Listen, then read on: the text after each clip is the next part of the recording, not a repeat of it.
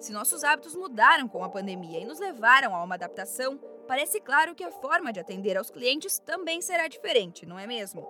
Agora, mais do que nunca, garantir um atendimento de excelência é fundamental para o andamento dos negócios. Por isso, neste podcast, os consultores do Sebrae São Paulo trazem dicas e estratégias para ajudar o empreendedor a entender essas transformações. Seu negócio em tempos de coronavírus. Oi, pessoal. Eu sou a Patrícia Gonzalez, da equipe de comunicação do Sebrae São Paulo. Estamos aqui com os consultores do Sebrae, Caio Ito e Marina Marinzec. Marina, nessa importância aí do atendimento, né? A gente fala muito do uso de gatilhos e palavras-chave. Eu queria que você falasse um pouco sobre a importância disso e como o empreendedor pode usar isso no processo de venda. Bom, antes de qualquer tomada de decisão, a gente precisa perceber que o relacionar-se nada mais é do que perceber o cliente. Então, existem gatilhos, sim, mas antes a gente precisa entender quem é esse cliente. Aí você fala, poxa vida, como eu vou entender se entra na minha loja e agora mesmo que entra no meu WhatsApp, né? No meu Instagram, que é a nossa vitrine, a gente precisa ter categorias para conseguir compreender, né, esses clientes e aí identificar identificar quem são eles. A partir daí, sim, desenvolver gatilhos mentais. O gatilho mental mais interessante de todos, né, que às vezes passa um pouco de lado, é a questão, principalmente usada agora na, na pandemia, no Instagram. As pessoas sempre perguntam, store ou feed? Entendendo que isso possa ser um gatilho. O gatilho, na verdade, não é a pessoa olhar, porque o store ela vai olhar mais rápido e o feed não, ela vai demorar para ver ou não vai aparecer para mim na página. Não é isso, né? O gatilho está no sentido de você dizer o que aquilo quer dizer com poucas palavras, ou seja,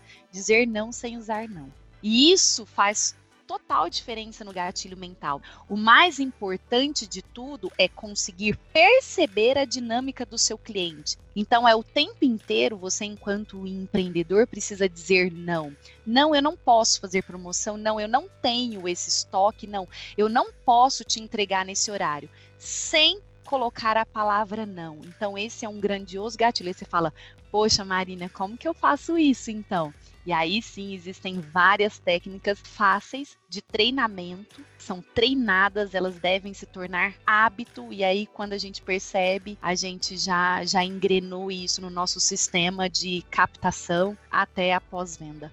Caio, eu queria que você falasse um pouco como o empreendedor pode identificar qual é o tipo de cliente que ele mais atende para conseguir se posicionar, né? E a importância disso para o negócio dele e o atendimento no dia a dia uma técnica que qualquer empreendedor pode utilizar no seu dia a dia é ouvir o cliente. Além de ouvir o cliente, você precisa desenvolver a percepção de ouvir. Então não basta só ouvir, tem que ouvir e começar a perceber que tipo de cliente que está na sua frente. Vou destacar três, que eu acho que é o que mais está é, no nosso dia a dia. Primeiro é um cliente que sabe tudo. Então é um cliente que ele entende que domina mais do assunto do que você que está atendendo ele. Aí para esse tipo de cliente você tem que escutar com paciência, deixar ele falar e manter sempre o bom humor, porque esse cliente pode ter alguma coisa que ele identifique em você e não gera aquela empatia. O segundo seria um cliente tímido, aquele cliente que não fala. E aí você tem que estar tá também né, demonstrando interesse, sendo amável e fazendo perguntas fechadas, porque o tímido normalmente não fala muito, então você tem que fazer perguntas fechadas. E o terceiro que eu destaco, que é o cliente indeciso. Então aquele cliente que não toma decisão, né, ele está sempre achando que leva, não leva, compra, não compro. E aí para esse tipo de cliente você tem que identificar identificar qual que é realmente a necessidade dele e oferecer poucas opções. Quanto mais opções você oferece para esse cliente, mais ele vai ficar indeciso. Então, usar a técnica de ouvir, a técnica de desenvolver a percepção de qual tipo de cliente e você já ter em mente qual tipo de cliente que vai estar tá na sua frente. De posse dessas três informações, você já começa a desenvolver né, uma estratégia de como atender e como chegar ao fechamento da venda, que é a grande questão que todo micro e pequeno empreendedor está buscando nesse momento.